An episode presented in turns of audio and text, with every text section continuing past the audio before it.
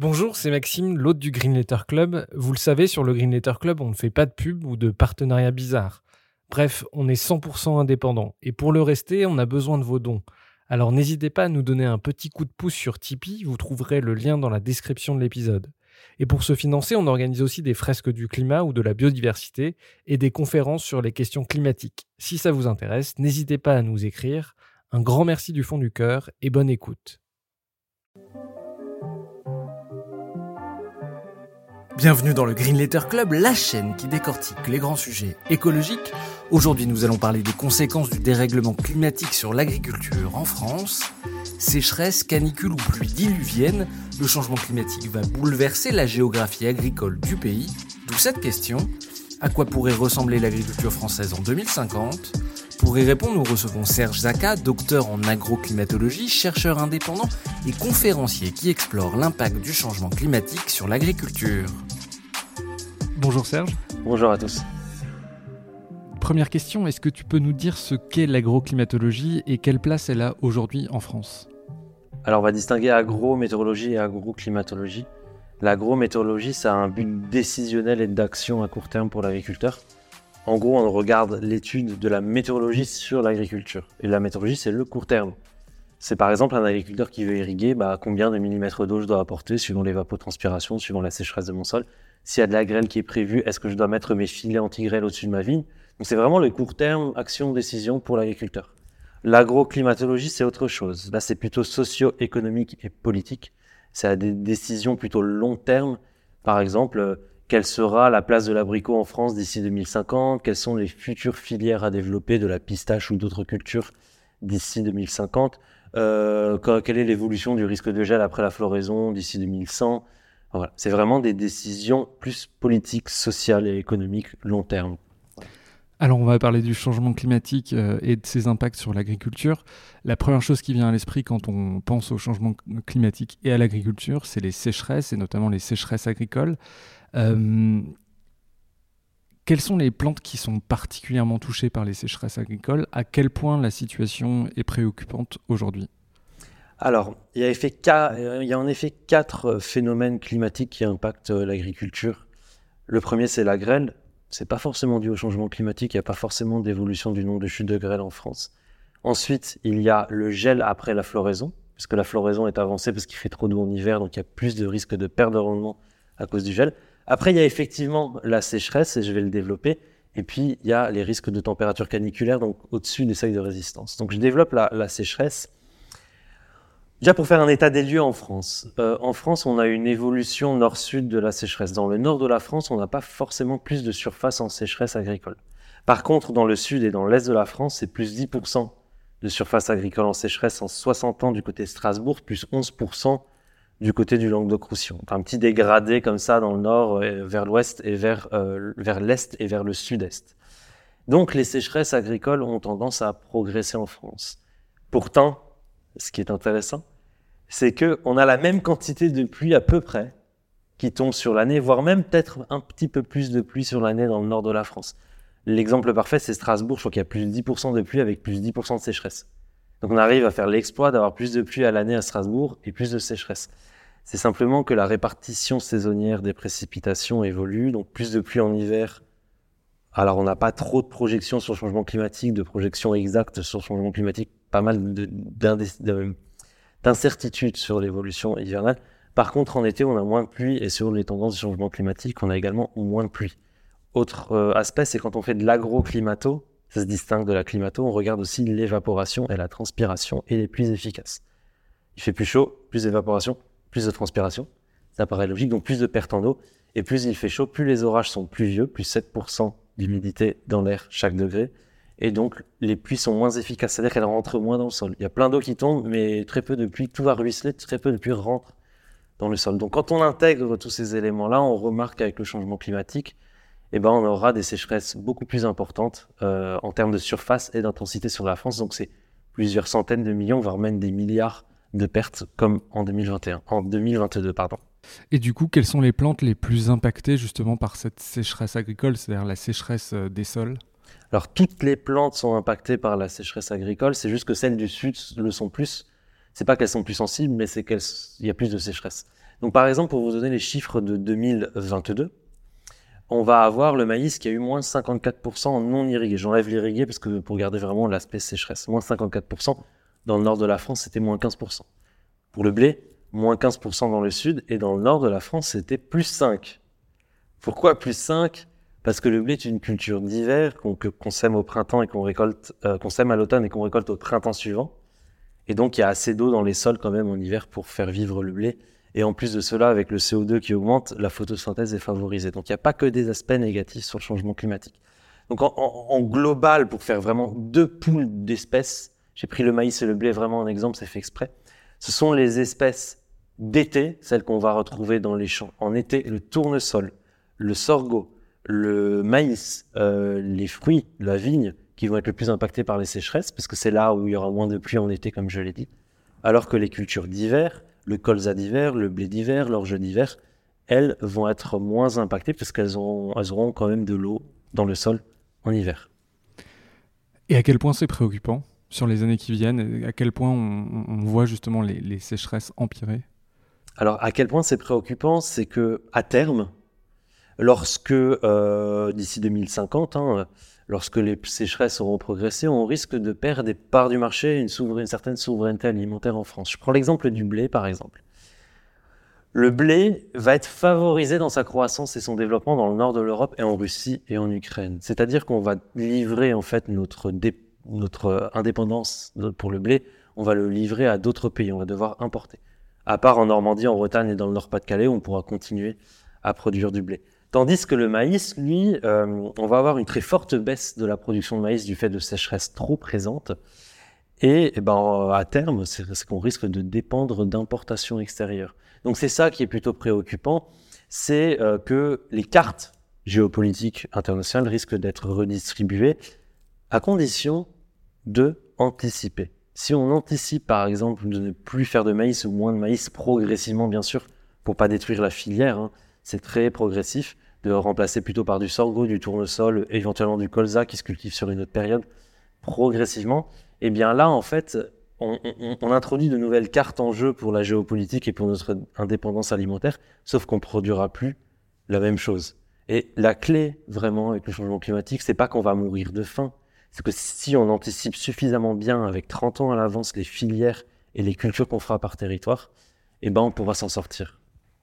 Quand on regarde les cartes, euh, il y a plusieurs études qui ont été faites par euh, l'Union euh, européenne, par la NASA, il y en a dans, le GIEC. Quand on regarde les cartes du maïs, on voit que le maïs non irrigué, hein, il y a toujours la distinction entre maïs irrigué et maïs non irrigué, on voit des baisses de rendement entre 80, environ moins 80% à moins 100% dans toute l'Europe du Sud, et la France comprise. Ça veut dire que dans l'Europe du Sud jusqu'en France, le maïs sans irrigation, ça sera plus possible d'ici 2000 j'ai en tête une étude qui date, euh, enfin, qui parle des années 2030.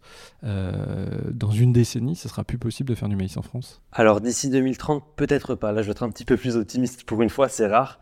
En fait, quand on regarde les données euh, du changement climatique, l'année 2022, une année qui pour l'instant est en pic vers le haut, sera une année classique en 2050. Donc ça veut dire que si on change rien aux variétés, au sol qu'on a présent dans les champs, on aura moins 50% de pertes tous les ans à partir de 2050 euh, en moyenne euh, dans le sud-ouest de la France. Donc le maïs est possible, mais il n'est pas économiquement rentable. Il y a une différence en fait. Le maïs, on peut le cultiver, mais économiquement parlant, il sort de sa zone de biogéographie géographique agricole, c'est-à-dire qu'il n'est plus rentable. On peut le cultiver, mais on aura des pertes de rendement tellement régulières qu'on se demande si ça sera utile et économiquement viable de le cultiver. Et donc là, on peut se poser la question, et c'est très légitime, de passer à d'autres cultures. Quand on voit que l'Espagne se désertifie progressivement, et ça c'est inéluctable, euh, le sud-ouest de la France pourrait remplacer les cultures espagnoles. C'est-à-dire qu'au lieu de s'entêter à faire du maïs, sans prendre en compte les aspects eau et écosystème sur les insectes et la biodiversité, je prends vraiment en compte le climat uniquement, eh bien on réalise qu'on a des cartes à jouer sur les oliviers, sur la tomate, sur euh, la figue, sur euh, l'abricot également qui pourrait progresser du côté de Toulouse, voire même de Bordeaux. Et en fait, il ne faut pas se dire je continue à m'entêter à faire du maïs, qu'il continue à faire du maïs, mais la rentabilité sera peut-être moindre progressivement par rapport à d'autres cultures. Et donc, il faudra songer simplement à changer d'espèce au lieu d'essayer de trouver une nouvelle variété plus résistante en gagnant peut-être 2-3% de résistance à l'eau, alors que si on se passe à une espèce, on gagne d'un coup peut-être moins 20, moins 30% d'utilisation de l'eau. Alors vous allez me dire, pourquoi pas irriguer? Mais quand on regarde en fait dans la modélisation la quantité d'eau qu'il faut pour irriguer pour avoir les mêmes rendements qu'actuellement, bah bien sûr, plus on avance, plus il faudra de l'eau, euh, puisque l'évapotranspiration augmente et, et, les précipitations diminuent. Donc il faudra parfois 300, 400, 500, 600 mm de pluie pour finir le cycle du maïs, ce qui n'est pas possible au niveau des réservoirs d'eau. Donc il y en a tout intérêt à changer de culture et si on continue à le faire, en tout cas, on va utiliser de plus en plus d'eau avec une ressource qui diminue. Ouais, euh, par parenthèse, c'est ce que fait l'Espagne. Il y a des euh, régions, je pense à la Castilla-La Mancha, où euh, le, taux d'irrigation, par exemple, sur des espèces qui normalement ne sont pas irriguées comme la vigne, atteint 40-50%. Des espèces qui traditionnellement ne sont pas irriguées comme les oliviers le sont de, plus en plus. On voit que euh, les Espagnols, je crois qu'il y a plus d'un million de puits non contrôlés en Espagne. Enfin, ils sont en train de vraiment détériorer leurs ressources en eau, leurs nappes phréatiques, par ce recours massif à l'irrigation. Le recours massif à l'irrigation, c'est pas quelque chose d'envisageable pour avoir une agriculture durable. Non. Alors, le recours massif à l'irrigation uniquement, quand c'est pas entouré par d'autres évolutions variétales, le sol, le paysage également, ou alors les espèces, quand c'est uniquement on travaille juste sur euh, le stockage de l'eau, les puits et puiser dans les nappes, alors puiser dans, dans l'eau de surface, c'est une fuite à l'avant pour faire perdurer un système agricole qui était peut-être valable dans un climat passé, en Espagne ou en France, mais qui ne sera plus valable climatiquement parlant. Donc, en fait, on le perfuse à l'eau pour le faire durer parce qu'on ne veut pas changer la suite, c'est-à-dire toute la filière animale, végétale ou humaine qui se, qui se déroule euh, après euh, la production. Donc, l'objectif en France est de tirer le meilleur parti de ce qui se passe en Espagne, parce qu'on aura les cultures espagnoles dans le sud-ouest de la France et le sud-est, d'en tirer le meilleur et de, de, leur laisser le pire, c'est-à-dire une utilisation de l'eau, une agriculture basée sur l'utilisation de l'eau qui n'a pas forcément fait les efforts à côté d'utiliser moins d'eau comme on peut le faire en France parce qu'on a moins, de, systèmes d'irrigation. Donc on a plus réfléchi sur nos variétés, sur le respect du sol, sur les paysages, sur les... Il y a des efforts à faire, mais en tout cas, on l'a fait plus que les Espagnols. Malheureusement, c'est encore un cas particulier l'Espagne parce qu'eux, ils sont plutôt en voie de désertification. Donc c'est vraiment des solutions de dernière urgence qu'ils développent. Nous, en France, on n'a pas cette désertification, du moins dans les, scénarios les plus viables. Donc on aura quand même de l'agriculture en France, même s'il y a moins d'eau. Donc le challenge n'est pas le même. Voilà. Quand tu as énuméré tout à l'heure les menaces qui pèsent sur l'agriculture, tu as parlé du gel et notamment des, gels tardifs. Est-ce que tu peux expliquer ce que c'est que ce phénomène qui est très contre-intuitif parce qu'on se dit bah, le, climat se réchauffe euh, et pourtant les gels tardifs causent de plus en plus de dégâts sur euh, les cultures? Effectivement, c'est très contre-intuitif et j'ai été très étonné en 2021 quand j'en ai parlé sur les réseaux sociaux. Euh, j'avais prévenu dix jours à l'avance de la catastrophe agricole qu'il y aurait et on m'a dit mais qu'est-ce que tu racontes? Il y a moins de gel avec le changement climatique donc il y aura moins de dégâts. Ça, c'est la proposition simpliste qu'on peut avoir en climatologie. Mais en agroclimatologie, quand on intègre les plantes et le climat, on a autre chose, une autre vision. Parce qu'on regarde la date de floraison. La date de floraison, elle dépend du froid en hiver et de la douceur après ce froid. Et là, en l'occurrence, il avait fait suffisamment froid en hiver pour induire la floraison, mais après, il a fait très chaud. La chaleur, il faisait entre 25 et 30 degrés en, mars 2021. Et donc, la floraison s'est produite peut-être deux, trois semaines plus tôt qu'à l'accoutumée. Et c'est ce problème, en fait, qui est à l'origine de la catastrophe. C'est pas le gel en avril, parce qu'on en a toujours eu en avril, mais c'est simplement qu'avant, avant les années 2000, on avait du gel en avril sur des bourgeons fermés. Donc on n'en parlait pas. Maintenant, de plus en plus, cette floraison se produit de façon précoce, donc on arrive à avoir des gels en avril, mais sur des fleurs. Et donc là, on en parle, même s'il est moins fort ce gel, puisque ça pose des dégâts. Donc 4 milliards d'euros de dégâts en 2021 dans un pays développé comme la France, c'est la plus grande catastrophe agricole nationale depuis la Seconde Guerre mondiale, donc depuis l'agriculture moderne. Moins 53% pour les, euh, les, prunes, euh, moins 30% pour la vigne, c'est pour ça qu'on en a parlé, puisque ça touche le vin, euh, moins 15% pour la pomme, donc on retourne à des chiffres qu'on avait carrément à la sortie de la Seconde Guerre mondiale en termes de rendement. Je pense que c'est inacceptable, en fait, dans un pays développé, de retourner à ce niveau-là, surtout quand les études scientifiques montraient que depuis, au moins depuis 20 ans, on était au courant que la floraison se produit de plus en plus fréquente et qu'on avait des risques de gel sur fleurs qui étaient de plus en plus présents. Et d'ailleurs, et pour terminer, le, World Weather Attribution, qui a fait une étude pour étudier si c'est bien dû au changement climatique. Ça s'appelle les études d'attribution. Bah, il y a une attribution à 100%, c'est bien le changement climatique à cause des événements de douceur hivernaux en février et mars qui ont une floraison plus précoce. D'ailleurs, est-ce qu'on sait précisément le mécanisme qui euh, préside justement euh, à l'arrivée de ces, ces, gels tardifs? Oui, alors je ne peux pas rentrer dans les détails physiologiques, ça serait trop compliqué, mais pour qu'il y ait une floraison sur euh, des arbres fruitiers, il faut qu'il y ait un cumul de froid. En gros, il faut par exemple pour un pommier 700 heures en dessous de 9,2 degrés pour que le pommier ne fleurisse pas trop tôt non plus. Ça, c'est pour se dire qu'il a eu l'hiver. Donc, suivant les variétés, ce cumul de froid est plus ou moins long. Donc, c'est les variétés précoces, tardives qu'on connaît, qu'on entend souvent. On ne sait vraiment pas d'où ça vient, mais en fait, c'est le cumul de froid qu'il faut. Donc, un, un, pommier précoce va avoir besoin de à peu près peut-être 500 heures de froid, un moyen 700, un tardif 1000 heures. À partir du moment où on a atteint le cumul de froid, le pommier se dit c'est bon, l'hiver est terminé. Et donc, il lui faut un cumul de chaleur derrière. Et c'est là où c'est le problème. C'est qu'il fait encore suffisamment froid en hiver. Peut-être la question se posera à partir de 2050. On appelle ça la vernalisation, d'ailleurs, le cumul de froid. Il fait encore suffisamment froid en hiver pour que la plante puisse fleurir. Mais ah, c'est ce qui se passe à partir de février. Le printemps arrive trop tôt. Et on a suffisamment de cumul de froid, mais il fait beaucoup plus chaud en février et mars. Et donc, les floraisons arrivent deux semaines plus tôt. Et d'ailleurs, euh, la floraison, c'est dix jours d'avance hein, sur les vignes depuis 50 ans. Ça a l'air ridicule, dix jours. Mais vu qu'on est sur une période cruciale de gel, 10 jours, c'est énorme en termes de risque de perte de rendement. Mais euh, Une des choses qui frappe, c'est de voir des, vagues de froid qui sont euh, par ailleurs très violentes. On voit par exemple, on a vu au Texas des moins 20 degrés. Euh, est-ce, qu'il y a un phénomène climatique, notamment lié euh, à la déstabilisation des courants atmosphériques du jet stream, qui, font que bah, va avoir de plus en plus un, climat chaotique avec des vagues de chaleur à des saisons où il ne devrait pas y en avoir, des vagues de froid pareil à des saisons où il ne devrait pas y en avoir? Alors, ce qui s'est produit en Amérique, on n'a pas le même climat, ils ont plutôt un climat continental, donc quand l'air froid descend, ils ne rencontrent pas de mer pour se radoucir, contrairement à l'Europe, où il y, a, la mer du Nord et euh, la mer au-dessus de la mer du Nord.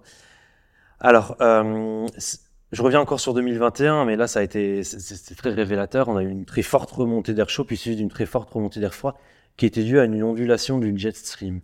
Et là, on a des études scientifiques, mais qui n'y a pas encore un consensus, donc je prends mes précautions en le disant, il n'y a pas encore un consensus sur ce jet stream. En fait, le jet stream, il est très, c'est un, courant de vent qui fait le tour de la planète comme cela, et il est rectiligne lorsque la différence entre le pôle Nord et l'équateur sont est importante de température. Or, avec le changement climatique, la température augmente beaucoup plus sur le, le, pôle Nord, donc la différence entre l'équateur et le pôle Nord devient de plus en plus petite. Donc le jet stream a tendance à faire des ondulations dans ces ondulations, lorsqu'il monte et qu'il redescend, dans cette partie-là, il y a de l'air chaud qui remonte, donc des vagues de chaleur parfois incroyables comme on a pu le voir. Et dans le sens inverse, dans les descentes, il y a des vagues de froid qui peuvent descendre.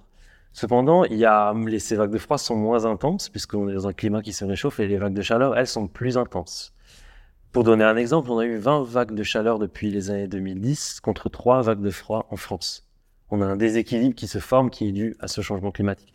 En Amérique, c'est un peu différent, donc ils ont l'habitude d'avoir des descentes d'air froid, et effectivement, il faut pas regarder l'événement qu'il y a eu, il me semble, l'an dernier ou alors l'an d'avant, il y a eu plusieurs vagues de froid assez spectaculaires, il faut vraiment regarder leur fréquence. Et cette fréquence-là a tendance à diminuer, alors qu'on peut avoir des événements de chaleur aussi qui remontent très haut, comme les 50 degrés qu'on a eu à Lytton au Canada, et qui ont d'ailleurs posé beaucoup de problèmes sur la moutarde mondiale. C'est-à-dire? Alors justement, c'est-à-dire j'ai tendu une perche c'est qu'en fait, euh, euh, ces, événements de chaleur extrême ou de froid font que les plantes qui sont plantées dans certaines euh, localités, comme l'olivier en Espagne, comme le Canada avec la moutarde, on a hyper spécialisé les régions. En fait, avec le changement climatique, on sort de plus en plus de la gamme de viabilité de ces espèces-là. L'olivier, par exemple, a eu moins 50% de perte de rendement parce qu'on a eu une très forte sécheresse. En 2022 en Espagne, comme en France d'ailleurs, puis suivi d'une sécheresse en 2023, toujours sur l'olive. Oui, c'est pas anodin, parce qu'en Espagne, c'est 50% de la, production d'huile euh, d'olive. Euh, on a hyper spécialisé l'Espagne là-dessus, ça fait des monocultures, on met tous les œufs dans le même panier, dès qu'il y a un événement climatique, tout s'effondre, mondialement et localement. La même chose, on en parle moins, mais pour la moutarde. La moutarde a été délocalisée de Dijon en France et maintenant les produits au Canada et réimportés en France pour faire de la moutarde de Dijon Je rappelle que c'est pas la moutarde qui est produite à Dijon pour qu'elle s'appelle de Dijon, c'est de la recette de Dijon. Donc elle peut être produite n'importe partout, euh, partout dans le monde. Et donc quand il a fait 50 degrés, ben, on a mis toute la moutarde à peu près dans une très grande partie euh, du Canada et qui a eu une très forte canicule et une sécheresse. Donc la moutarde s'est effondrée et c'est pour ça qu'on a eu des problèmes, notamment de moutarde, comme on va avoir des problèmes euh, d'huile d'olive, comme on peut avoir des problèmes aussi avec la guerre pour l'huile de tournesol, c'est qu'en fait on a vraiment spécialisé les mondes et ça, un des impacts du changement climatique, c'est qu'il pourrait bah, avoir de très forts impacts sur certaines régions très spécialisées et donc il faut réapprendre à diversifier dans le monde les différents pôles de production, avec peut-être des spécialisations locales, mais pas en tout cas à grande échelle, qui nourrissent euh, pour une, certaine culture la, plupart des marchés mondiaux. Alors, c'est bien que tu parles des, vagues de chaleur, parce que je voulais parler des, canicules. C'est une des caractéristiques du changement climatique en Europe, c'est qu'on voit de plus en plus de canicules, elles sont de plus en plus intenses, de plus en plus fréquentes, de plus en plus précoces et de plus en plus tardives. Là, on a eu une euh, canicule euh, au mois de septembre. Euh, quels impacts ont les canicules sur les vagues de chaleur? Sur, Pardon, quels impacts ont les canicules justement sur, le, sur les cultures? Alors le terme canicule est, est dédié à l'homme, parce que ça fait référence à des problèmes sanitaires qu'on peut avoir dans les hôpitaux. Euh, pour les végétaux, on parle plutôt de température supra-optimale, au-dessus de l'optimum de température, ou alors de température au-dessus de la limite physiologique. Le problème de ces canicules qui deviennent de plus en plus fréquentes est double. La fréquence peut attaquer les écosystèmes, comme par exemple les forêts ou les arbres fruitiers, la vigne ou alors les oliviers. C'est cette fréquence qui fatigue les écosystèmes. Alors quand ils ont lieu trop précoce ou trop tardif, là on est hors saison, donc les végétaux sont complètement déboussolés. Là on a une période de douceur très importante, il y a certains cerisiers qui refleurissent. Ça, ça fatigue les écosystèmes, ça fatigue les arbres et ça peut mener à une mort au bout de généralement plusieurs années, voire plus de dix ans. C'est très progressif. Par contre, pour l'agriculture, là, c'est un impact direct. Vu qu'on récolte les fruits, c'est un impact économique direct. Les, ces vagues de chaleur, ces températures au-dessus des seuils physiologiques vont entraîner des brûlures sur les feuilles, des brûlures sur les fruits. Donc, ils sont soit déclassés, soit mis en compote, soit mis en fruits, mais ils ne peuvent pas être vendus en étalage, ou soit pas vendus. Ou alors des pertes de rendement, la pomme tombe au sol, le grain tombe au sol, ou alors on peut avoir des incendies. Et euh, là, c'est des pertes de, de rendement sèches. Donc, en fait, les, les, problématiques de température se voient vraiment. Ponctuellement, euh, d'un coup, c'est des stress thermiques parce qu'on dépasse la limite physiologique de résistance. Et ça, on le dépasse de plus en plus fréquemment. Donc, on a ce qu'on appelle des stress thermiques qui apparaissent de plus en plus fréquemment en France qu'on ne connaissait pas avant. Et ce qui est marrant, c'est, enfin marrant, c'est, façon de dire, hein, mais les agriculteurs réagissent en irriguant. Parce qu'on se connaît tellement pas le stress thermique qu'on a l'impression que c'est un stress hydrique. Mais même en irriguant, quand euh, une cellule d'une feuille est exposée à 43 degrés, même si elle est pleine d'eau, elle explose. Euh, parce qu'il fait trop chaud. Ces protéines à l'intérieur ne sont pas faites pour ces températures-là, donc elles meurent. Et donc la feuille meurt, le fruit meurt.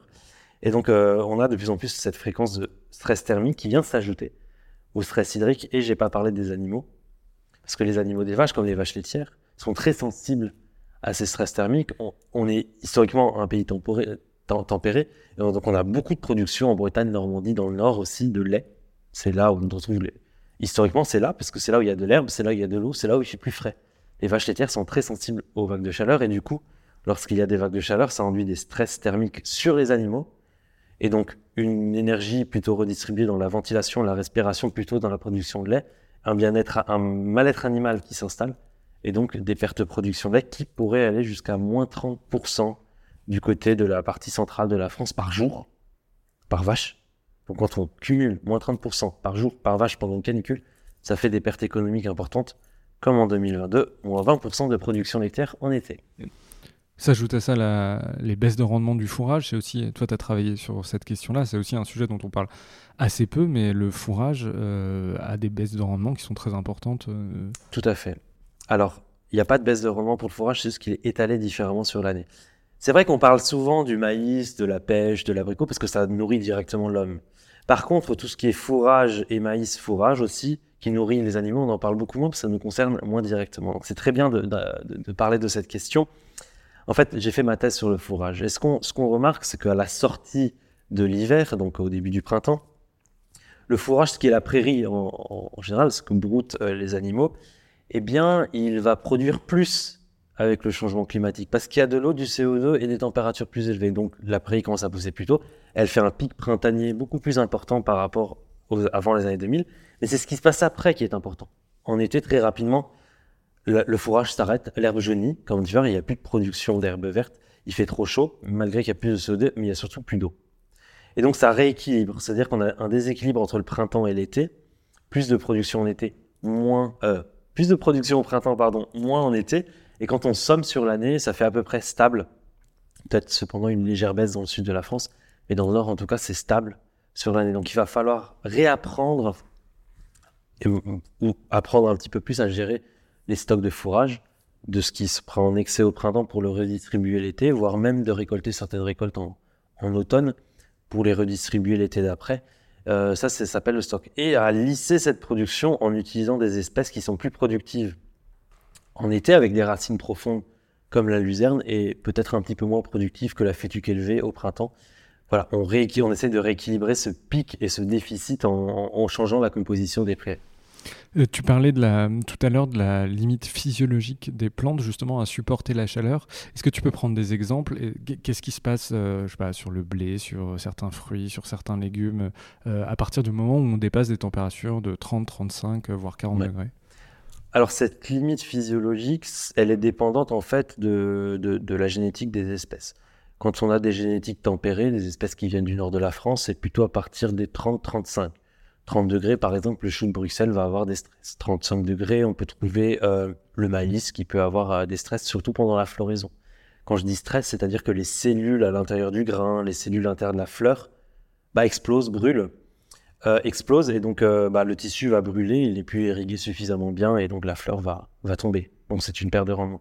Dans le sud de la France, c'est plutôt à partir des 40, voire même 43 pour l'olivier, ça dépend aussi de l'indice des sols, de l'insolation, mais c'est entre 40 et 43 que bah, la plante au-dessus, elle va avoir ce qu'on appelle des stress thermiques. Et les stress thermiques, encore une fois, ce sont les cellules qui lâchent, ou alors l'irrigation à l'intérieur, les tissus qui irriguent euh, la plante qui vont avoir une rupture et on va avoir des, des défoliations, des pertes de feuilles. Donc voilà, ça dépend vraiment de ce qui se passe du nord au sud de la France. En général, euh, on retrouve certaines espèces qui peuvent résister à du 45, comme des cactus, euh, la figue de Barbarie, voire même les oliviers, peut-être 45. Mais au-dessus de 45, en général, il y a, c'est le désert, quoi. Donc quand on atteindra ces 45 degrés de plus en plus régulièrement, on n'aura rien à mettre sur la table pour faire face à ça. C'est des pertes de rendement brutes sur lesquelles on n'a pas de solution. On a quand même pas mal de gammes de solutions avant ces 45 degrés. Mais si le changement climatique continue en 2050, moi je ne pourrai plus proposer de solutions aux agriculteurs puisque on sera sur des conditions où les végétaux ne peuvent plus pousser. Alors il y a un phénomène qui est assez récent. Euh, à partir des années 2010, on a commencé à en parler dans, certaines études. C'est les, sécheresses éclairs. Qu'est-ce que c'est que ce phénomène euh, Est-ce que tu peux nous expliquer et quelles sont les conséquences justement sur les cultures? Alors ouais, effectivement, c'est un terme scientifique. Moi, j'appelle ça les effets sèche-cheveux dans les médias pour un petit peu mieux expliquer. C'est simplement quand on a un couplage de différents stress. Par exemple, le couplage entre la température, le vent ou la sécheresse. On peut avoir juste la température et le vent, c'est suffisant. Comme le 28 juin 2019, où quand il a fait 46 degrés en France, où les vignes ont brûlé parce qu'il faisait 46 degrés avec 40 km par heure de Mistral. En fait, la sécheresse éclair est basée sur le principe de l'évaporation et de la transpiration, l'évapotranspiration. Quand il fait 46 degrés qu'il n'y a pas de vent, l'évaporation est forte, mais elle n'est pas mortelle. Quand il fait 46 degrés avec 40 km par heure de vent, et eh ben là, l'évapotranspiration est multipliée peut-être par 10, et donc la plante n'arrive plus à rattraper l'eau par les racines pour la rattraper aux feuilles. Donc les feuilles vont brûler très rapidement, surtout s'il y a une forte insolation et surtout accentuer s'il n'y a pas d'eau dans le sol. Donc la sécheresse éclair, c'est un couplage entre différents paramètres météorologiques qui accentuent, et c'est pas additif, c'est multiplicatif, les, les, les, les, stress. Et ça, c'est très très difficile à aborder, puisque dans les études du GIEC, on l'aborde pas, c'est très local. Et on a encore du mal à multiplier les stress entre eux en agriculture pour comprendre les effets. Mais ça reste très local. On a pu observer une, sécheresse éclair modérée dans le nord de la France cette année en juin, où il avait, fait 30-31 degrés, mais avec 40 km par heure de vent jour et nuit. Et les indices sériques des sols ont tellement baissé qu'on est retourné d'un excès à un déficit important. Et voilà, c'est vraiment la perte en eau extrêmement rapide. Ça dure une, deux semaines, voire même quelques heures dans les cas les plus extrêmes. Euh, ça, c'est pour les sécheresses éclairs caniculaires. Après, il y a les sécheresses éclairs de déficit d'eau, où là, ça dure plusieurs jours, plusieurs semaines sécheresse éclair caniculaire, là, c'est vraiment un effet sèche-cheveux qui souffle toutes les cultures. En à peine 4 heures, on a perdu 12% de la production de vignes sur tout le département de l'Hérault en 4 heures. c'est à peu près les mêmes figures qu'on peut observer ou les mêmes chiffres pour un gel. Mais là, c'est la première fois en France et même peut-être dans le monde qu'on documentait un phénomène pareil. Donc le changement climatique a des problèmes de fond à grande, euh, des mailles assez larges, de régionales. Mais ça a aussi des phénomènes locaux qu'on a encore du mal à analyser en agriculture. Les fonds de vallée plus froids, par exemple, pour le gel tardif, les, effets caniculaires dans les vents locaux euh, et les sécheresses éclaires, euh, notamment en Méditerranée. Alors justement, tu, le dis bien, souvent quand on regarde dans les études, on, fait toutes choses égales par ailleurs, on regarde un seul phénomène, le stress hydrique, euh, les canicules, ce, genre de phénomène. Il y a un phénomène qui est difficile à appréhender, c'est les parasites. Euh, on sait qu'avec le changement climatique, euh, ça va favoriser dans nos régions euh, l'apparition de parasites. Qu'est-ce qu'on sait aujourd'hui? Est-ce qu'on a des exemples de, parasites qui sont en train d'arriver? Voilà. Comment, comment appréhender ce, phénomène, alors tout ce que je vais dire après, vu que c'est pas exactement mon domaine scientifique, il faut le prendre avec précaution et vérifier mes, sources et vérifier mes dires. N'hésitez pas à me contredire s'il le faut hein, sur les réseaux sociaux. Alors, Cependant, j'ai quand même quelques bases intéressantes parce que j'ai travaillé sur la rune brûle du blé, sur le mildiou ou sur d'autres euh, maladies. Et là, ça part dans tous les sens. Parce que les maladies, il y en a qui réagissent plus ou moins à la sécheresse, il y en a qui réagissent plus ou moins à la température. C'est vraiment un autre champ. Il y a les virus, il y a les champignons. C'est vraiment un autre champ d'études complètement différent. Si je prends par exemple le, mildiou, après je prendrai le puceron.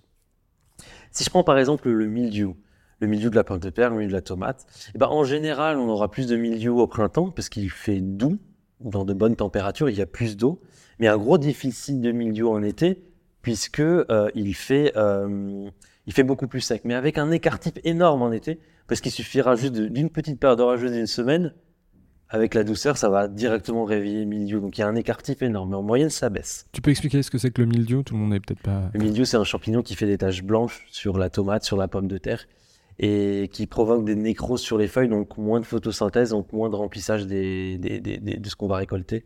Donc ça fait des pertes de rendement énormes, comme on peut le voir cette année dans le Bordelais pour la vigne. Oui, moi j'habite à Bordeaux, c'est euh, des quantités euh, gigantesques de vignes qui sont concernées par le, par le milieu. En ce moment, oui. En ce moment, oui, c'est particulièrement important puisque on a eu un mois de juin exceptionnel au niveau des précipitations. Il y avait des pluies tropicales presque tous les jours et donc euh, pile pendant la période où le, milieu pouvait se sentir bien avec cette eau, donc il a explosé. Et ça a diminué un petit peu par la suite parce qu'il faisait plus sec, plus chaud, donc on n'est plus dans les bonnes conditions. Mais ceci dit, il était présent, il a provoqué de, fortes baisses de rendement. Donc là, c'est le milieu. Plus au printemps, même plus en automne parfois, et moins en été. Mais ça, c'est en moyenne, avec des années peut-être particulières, comme en 2023. Ensuite, on a les, les insectes. Moi, j'ai regardé les pucerons. Les pucerons, dépendent, leur cycle de reproduction dépend de la température. Plus il fait chaud, plus le cycle, jusqu'à une certaine limite, hein, mais le cycle a tendance à, s'accélérer. Je crois qu'on est à peu près à 40, 50 cycles de reproduction par an. C'est énorme. C'est très rapide dans les pucerons.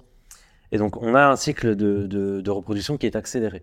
On a aussi une survie hivernale qui est meilleure, puisqu'il fait moins de gel, donc on, les œufs ou les, les pucerons meurent moins ils peuvent attaquer directement la plante euh, au printemps. On a aussi un petit peu plus de pluie au printemps, de la douceur qui favorise le développement des, pucerons. Par contre, en été, il fait au-dessus de 22 degrés et le, le, puceron, à ce moment-là, il, limite ça, son, développement. Donc, c'est important pour les betteraves par rapport à la jaunisse, parce qu'on a une pression puceron qui apparaît de plus en plus fréquemment. Et aussi, dans les études, on montre qu'il y a de plus en plus de, variétés, euh, je ne sais pas si on dit variétés ou espèces pour les pucerons, mais je trouve que c'est espèces. On a de plus en plus d'espèces de pucerons qui apparaissent notamment par le sud. Et ce qui est intéressant, c'est que c'est pas que climatique. C'est dû notamment au transport.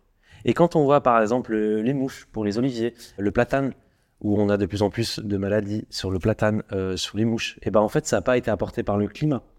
C'est qu'à chaque fois c'est apporté par les, les paquebots, les transports internationaux. Et si à un moment le climat le permet, parce qu'il a évolué, bah, elles vont s'implanter. D'habitude, elles meurent parce que le climat ne le permet pas.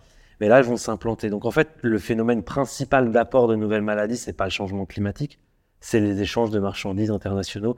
le, plus intéressant, c'est le phylloxéra, notamment avec la vigne, qui a provoqué des dégâts énormes dans les vignes mondiales et qui a dû faire un changement complet des porte-greffes pour qu'ils soient résistants au phylloxéra. Et c'était venu d'Amérique.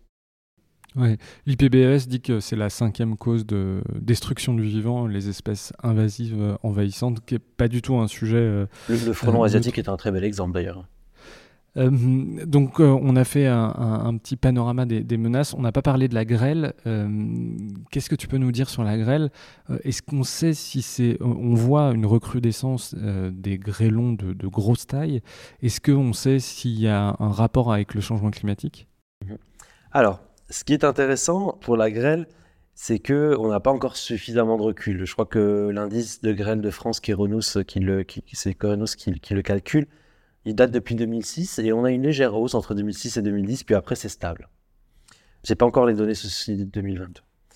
Euh, alors on peut dire qu'il y a une hausse de l'indice de grêle en France, mais en fait cette hausse est artificielle puisque tout le monde a des smartphones maintenant et en fait euh, cette hausse est corrélée au nombre d'observations.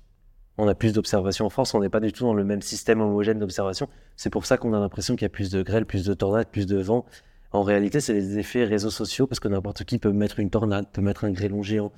Et après, c'est repris directement sur les médias. Donc, on a un matraquage, en fait, euh, médiatique de ces phénomènes extrêmes qui, en réalité, quand on regarde les études scientifiques, ne sont pas forcément hausses.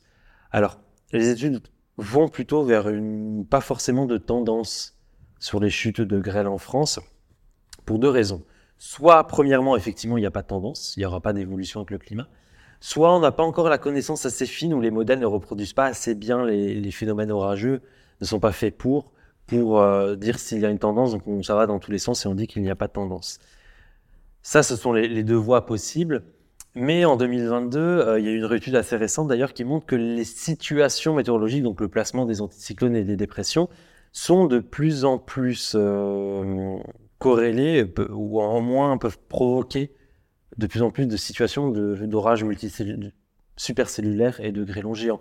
Mais on n'a pas écrit, il y a écrit dans l'étude, on n'a pas encore assez de recul, pas encore assez d'observations. Donc voilà, on ne peut pas encore tirer de conclusions. Cependant, en 2022 et même en 2023, depuis ces deux années-là, on observe des chutes de grêlons géants assez étonnantes en France. Parfois plusieurs centaines de reports, alors que d'habitude on en a peut-être 10 par an. Là, c'est plusieurs centaines de reports, donc c'est vraiment énorme. À savoir si c'est une tendance, une variabilité naturelle, peut-être pour quelques années. Puis après, on part sur un, des orages peut-être un peu plus classiques. Oui, en France, on a vu des, des, grêlons de 5 à 10 cm de manière euh, régulière. C'est pas euh, une fois, c'est arrivé. Et, en Italie, je crois qu'il y a un, un, grêlon de 19 cm. Enfin, c'est vraiment des. C'est énorme, en fait. Euh, alors, on n'a pas encore suffisamment de recul, vu que c'est que sur les dernières années, pour savoir si c'est une tendance du réchauffement climatique ou alors une variabilité naturelle de quelques années quelle incidence ça a sur les cultures? Est-ce qu'on voit quand même euh, une incidence forte des, épisodes de grêle sur les cultures? Alors, il y a très peu d'études au niveau national qui regardent les incidences, parce qu'en fait, les, grêlons, c'est très aléatoire. Ça peut passer dans une ville, sur une montagne ou sur une culture. Donc, c'est pas facile, statistiquement parlant, de déterminer s'il y a plus de pertes à cause de la grêle, sauf en 2022 et parfois même en 2023, où là, ça a été des cas particuliers. En 2022, on a eu des dégâts très, très importants. Et ensuite, il faut savoir qu'on a une corrélation des dégâts entre la taille des grêlons aussi la maturité des fruits. Par exemple, une pomme ou un abricot qui sont très proches de la maturité, bien gorgés d'eau et assez mous, bah, n'importe quel impact de grêlon va impacter la pomme. Tandis que si la pomme est beaucoup plus verte, beaucoup plus dure, beaucoup moins gorgée d'eau, et que le grêlon est de la même taille, il va, il va pas impacter la pomme. Donc on a une corrélation entre la taille des grêlons, la maturité, et aussi une, espèce de hasard à... Bon, il y a un couloir sud-ouest nord-est assez présent de la graine, mais ça, touche un peu au hasard, donc ça peut tomber sur des forêts ou pas. Donc c'est très difficile de répondre à cette question et je n'ai aucun élément scientifique sous mes mains pour pouvoir dire si on a plus de dégâts, sauf en 2022 où là c'est une année particulière. Non, je, vais dire différemment. Il y, a, il y, a, un autre phénomène qui est euh, préoccupant, c'est qu'on voit, alors si on a des difficultés à avoir des tendances claires sur les précipitations, sur leur évolution, on voit en revanche que les précipitations, euh, on a des épisodes beaucoup plus intenses. Euh, est-ce que ça, ça a des... On l'a vu là récemment en Grèce par exemple. Est-ce que ça, ça a une incidence justement sur les cultures? Alors sur les précipitations, il y a deux choses qu'il faut retenir et si on a retenu ces deux choses, on a tout compris. Premièrement, on a des rivières atmosphériques, donc des arrivées massives d'humidité dans l'air, on va dire, pour faire simple, des tropiques jusque euh, sur les latitudes plus élevées, dont l'Europe. Ces échanges entre, entre les, tropiques et l'Europe sont plus violents, avec plus d'apport d'humidité, plus de chaleur, et donc plus de potentiel de pluie dans l'air. Premièrement, c'est ça. Deuxièmement, en global, sur l'année, il fait un petit peu plus chaud, euh, notamment en été, où avec cette chaleur, chaque degré gagné, c'est plus 7% de vapeur d'eau dans l'atmosphère, donc un potentiel de précipitation plus important. Et on a pu observer, notamment par les études scientifiques, à peu près plus 20% de précipitations lors des orages cévenols, et ça a été relié notamment à la hausse des températures. Et on se retrouve du coup avec des épisodes orageux extrêmement violents, comme en Grèce, comme en Libye, simplement parce que bon, il y a une corrélation aussi avec la politique locale qui fait que peut-être les, les, barrages n'ont pas été entretenus. C'est pas peut-être, c'est très sûrement les barrages n'ont pas été entretenus. Donc c'est une corrélation politique-climat. En Grèce, c'est plutôt climat avec un petit peu euh, de gestion du territoire également. Mais ceci dit, l'élément déclencheur, c'est bien le climat. Et donc on observe donc des précipitations orageuses méditerranéennes qui sont plus violentes. On peut l'observer aussi dans le nord-ouest de la France, parfois des rivières atmosphériques qui apportent des quantités d'eau phénoménales. Et donc ces, ces quantités d'eau en Méditerranée tombent sur un territoire qui est très vulnérable. Pourquoi la Méditerranée, un des spots du changement climatique, les zones les plus concernées, notamment aussi agricoles, pourquoi c'est très vulnérable? Premièrement, bah, on a un sol qui est parfois calcaire et qui est moins luxuriant au niveau de la végétation que la forêt de Fontainebleau. La garrigue est plus basse et donc la pluie, quand elle tombe, elle n'est pas ralentie par les, les, végétaux, du moins moins ralentie, donc ça fait plus de ruisseaux. En plus, il y a du relief, donc ça fait des effets d'accumulation, des effets de toboggan. En plus, on a beaucoup d'urbanisation, ça fait des effets toboggan et des effets d'accumulation en ville. Euh, en plus de cela, la mer est plus chaude, donc ça fait de l'énergie potentielle pour les orages plus forte, et l'air est plus chaud, donc plus 7% de vapeur d'eau. Donc tout ça réuni fait que c'est très vulnérable au niveau social, économique, agronomique, et donc on a des quantités d'eau faramineuses qui tombent à la sortie de l'été, là où les sols sont les plus secs, qui absorbent le moins d'eau. C'est ce qu'on a observé en Libye, c'est ce qu'on a observé en Grèce, avec le fait que la Libye, on rajoute du politique par-dessus, de l'urbanisation, là où il aurait pu y en avoir, des canalisations de WED qui sont des WED, c'est les, les, rivières sèches qui peuvent déverser des, de l'eau quand il pleut, et, des, et euh, deux barrages qui n'étaient pas du tout calibrés pour ça, ni entretenus, et qui ont cédé, qui ont détruit la ville. Je me rappelle plus du nom de la ville, mais en tout cas, il y a eu beaucoup de dégâts. Euh, mais ça veut dire que ça concrètement, et plus particulièrement euh, sur le bassin méditerranéen, on parle des épisodes méditerranéens, épisodes Sévenol, c'est des choses qui vont affecter euh, dans les années qui viennent les cultures de manière plus en plus importante. Tout, à fait. En fait, on a les épisodes de précipitation qui vont de plus en plus affecter les, Par exemple, 23% des terres agricoles potentiellement étaient inondées pendant l'épisode grec. Donc juste l'inondation, ça provoque des dégâts sur plusieurs années. Parce qu'en réalité, une terre inondée, euh, une partie de la terre est partie par les, torrents, une partie de la terre aussi est polluée. Imagine, il y a une batterie qui tombe, une télévision, une voiture. Bah, la, terre est, polluée pour plusieurs années. Et donc, euh, pour remettre ce sol, remettre de la vie dans le sol, il faut plusieurs euh, mois, plusieurs années pour restructurer la filière agricole. Et encore, il faut que les barrages qui ont été détruits en Grèce soient rétablis pour que sinon l'eau va rester là perpétuellement. Euh, donc premier point, oui, ces inondations-là, plus les phénomènes de sécheresse plus intenses. Je pense que surtout, ce sont les, les sécheresses, ça concerne de plus grosses surfaces, c'est pas très ponctuel comme les précipitations. C'est surtout ça qui est problématique. Mais les inondations sont plus destructeurs localement, mais plus locales.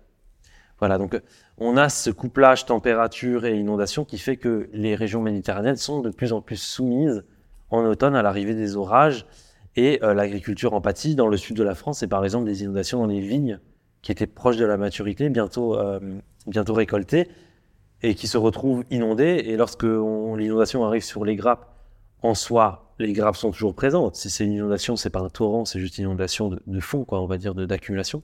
Par contre, lorsque l'eau s'en va, il y a un dépôt de, de, poussière et de limon sur la grappe qui fait que la qualité du vin va être totalement altérée puisqu'on va avoir une qualité, euh, un goût de terre en fait, et la grappe ne peut pas être récoltée pour faire du vin. Donc c'est des pertes économiques importantes qu'on observe de plus en plus euh, en région méditerranéenne. Alors là, je vais te poser une question euh, très large, mais euh, à quoi va ressembler l'agriculture À quoi pourrait ressembler l'agriculture en France en 2050 Est-ce que on va devoir adapter massivement les espèces qui sont cultivées? Tu as commencé à le dire, par exemple, dans le sud de la France. Voilà, à quoi pourrait ressembler l'agriculture dans 20, 30, 40 ans? Alors, on va parler de biogéographie. La biogéographie, c'est l'ère de répartition des espèces. Alors, ce qu'il faut savoir, c'est que les biogéographies des arbres, de l'agriculture remontent par le sud. C'est-à-dire que la biogéographie de l'olivier remonte jusqu'à Bordeaux d'ici 2070-2100, jusqu'à jusqu'à Lyon aussi d'ici 2070-2100, donc accompagnant la vigne, le romarin, le thym, les cigales, etc., donc la garrigue. Tandis qu'en Méditerranée, on aura plutôt une stepification, donc des steppes, On aura de plus en plus de figues, de figues de barbarie, de nèfles, de pistaches également, de la vigne sous pergola, de la vigne de table. Enfin, en gros, ce qu'on retrouve un petit peu du côté du Maroc, du Liban, de la Grèce du Sud, de l'Italie du Sud. En fait, on ne va pas mourir de faim avec le changement climatique. En France, il faut juste savoir adapter nos cultures au contexte climatique local en amont. En amont de 30 ans. Parce qu'un abricotier du Roussillon qui ne poussera plus dans le Roussillon, qui poussera plutôt vers Agen ou alors vers Toulouse, eh ben, il, faut, il a 35 ans d'exploitation cet arbre. Donc si on plante maintenant, c'est jusqu'en 2050. Il faut réfléchir en amont à, cette adaptation des biogéographies, des filières. Il faut 15 ans pour créer une filière, donc c'est dès maintenant qu'il faut réfléchir, il faut que l'État investisse dans ses futures productions régionales. Donc il n'y a pas que les biogéographies par contre pour s'adapter. Il y a également plein d'autres solutions et on a la chance en agriculture d'en avoir beaucoup. Les variétés, par exemple, peut-être pour le nord de la France, le blé, le maïs, ce ne sera pas suffisant pour le sud, mais pour le nord de la France, intéressant, le blé, le maïs, le colza, le tournesol, améliorer la résistance à la sécheresse, le port racinaire qui va se chercher l'eau en profondeur, améliorer la résistance à la canicule, par exemple en limitant l'évapotranspiration sur la structure foliaire. Enfin, il y a plein de choses encore à explorer, qu'il faut explorer et qui ont déjà beaucoup été explorées depuis 70 ans. On a également euh, les paysages. Euh, par exemple, au lieu de mettre tous les œufs dans le même panier, de faire de la monoculture, peut-être diversifier les paysages. Comme ça, si la culture en monoculture est impactée, bah, elle peut, euh, économiquement parlant, peut se rabattre sur une autre culture régionale. Sur les paysages, rajouter des arbres isolés, des haies pour couper le vent, pour limiter l'évapotranspiration. Sur l'agronomie maintenant, donc là c'est plus terre à terre, de travailler un petit peu plus sur la vie du sol. Parce qu'un sol vivant, c'est un sol qui va stocker plus d'eau. S'il stocke plus d'eau, c'est 7 à 10 jours parfois supplémentaires euh, dans le cadre d'une sécheresse, de disponibilité en eau. Et pour stocker cette eau, il faut avoir moins de labour, voire pas de labour pour les puristes. Des cultures intermédiaires, ça c'est très important. C'est-à-dire qu'au lieu d'avoir un sol nu entre deux cultures, ben, on couvre de fleurs, de, de, légumineuses, enfin des choses qu'on ne va pas récolter, mais qui vont faire de l'ombre pour éviter l'évaporation, la transpiration. Ensuite, on a le matériel, donc des systèmes d'irrigation plus performants. Euh, le goutte à goutte enterré, ça peut être aussi intéressant. Aussi, on a le numérique. Donc là, ça dépend de la sensibilité de chaque agriculteur, mais les images satellites, les outils d'aide à la décision pour savoir quelle quantité d'eau il faut apporter, quand est la meilleure date. Donc, toutes ces petites pièces de puzzle que je parle, bah, ça fait la résistance au changement climatique. il faut travailler sur tout et ne pas travailler seulement comme on le fait beaucoup actuellement en France sur les variétés. Il faut le faire, mais pas que sur ça. Et mais également les, les retenues d'eau pour l'irrigation. On travaille beaucoup là-dessus et on travaille beaucoup moins, par exemple, sur l'évolution des biogéographies qui, pour moi, quand même, sont essentielles dans et par exemple, tu, prenais l'exemple tout à l'heure des oliviers. Euh, si je dis pas de bêtises, alors c'est possible que ce le soit, mais euh, il me semble qu'il faut euh, plusieurs dizaines d'années, voire 20 ans pour qu'un olivier puisse donner des olives. Les oliviers, ça vit jusqu'à des milliers d'années. C'est très compliqué d'établir des filières. Ou si on prend le, le cas du vin, voilà, on voit que dans le sud Bretagne ou jusqu'en Normandie, on pourrait faire du vin dans les années qui viennent, mais c'est un travail de titan d'établir une filière, de faire en sorte qu'il y ait des tonneliers, enfin toute une filière quoi. Tout à fait. En fait, la filière, c'est c'est pas que la production, c'est la formation à la production, c'est le stockage, c'est le transport, c'est la consommation, c'est la transformation. C'est vraiment de la fourche à l'assiette, la fourche à la fourchette, comme on dit. Et pour ça, il faut 15 ans minimum. Par exemple, euh, on a une filière, la filière des pruneaux d'agent n'est pas arrivée du jour au lendemain elle s'est mise en place progressivement et avec un effet d'émulation, de plus en plus de producteurs ont fait des pruneaux jusqu'à créer un IGP ou un AOC euh, dans, la région. Euh, on a les filières, par exemple, des pistaches de France qui sont en train de se mettre en place du côté de Cavaillon ou d'Avignon. Et là, euh, pour l'instant, l'État n'investit pas trop dans ces filières-là, mais il va falloir qu'il le fasse parce que ce sont des filières d'avenir de résistance au gel tardif, puisqu'elles fleurissent plus tard, aux résistances aux sécheresses et aux canicules, puisque ce sont des espèces qui viennent des plateaux de Syrie ou d'Iran, plutôt dans le, Moyen-Orient. Donc en réalité, euh, c'est maintenant qu'on doit travailler sur nos futures filières. À juste titre, tu prenais l'exemple des olives, il faut 10 ans minimum pour avoir une rentabilité intéressante et 150 ans, jusqu'à 150 ans d'exploitation. Donc en fait, les oliviers de Bordeaux, les oliviers de Lyon, les oliviers de Toulouse qu'on plante maintenant, c'est pour nos enfants qu'on le fait. C'est pour avoir une vision long terme de notre protection agricole nationale, de notre production agricole, de notre indépendance par rapport aux autres pays, voire même de l'exportation.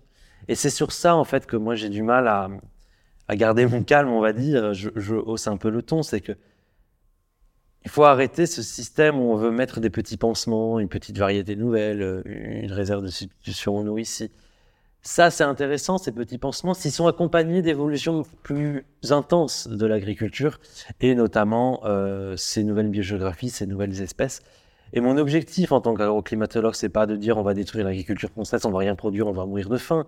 Moi, c'est de dire je veux que continuer à produire pour nos enfants en 2050 et pas qu'on se retrouve en face du mur avec des arbres qui vont pousser pendant 20 ans, mais qu'on n'a pas planté en, suffisamment en avance.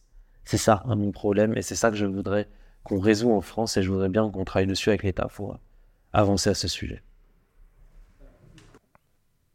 Alors on va parler d'une question politique, tu l'as dit, euh, ça prend du temps, euh, ça demande euh, des efforts de la part des collectivités, de l'État de construire des filières.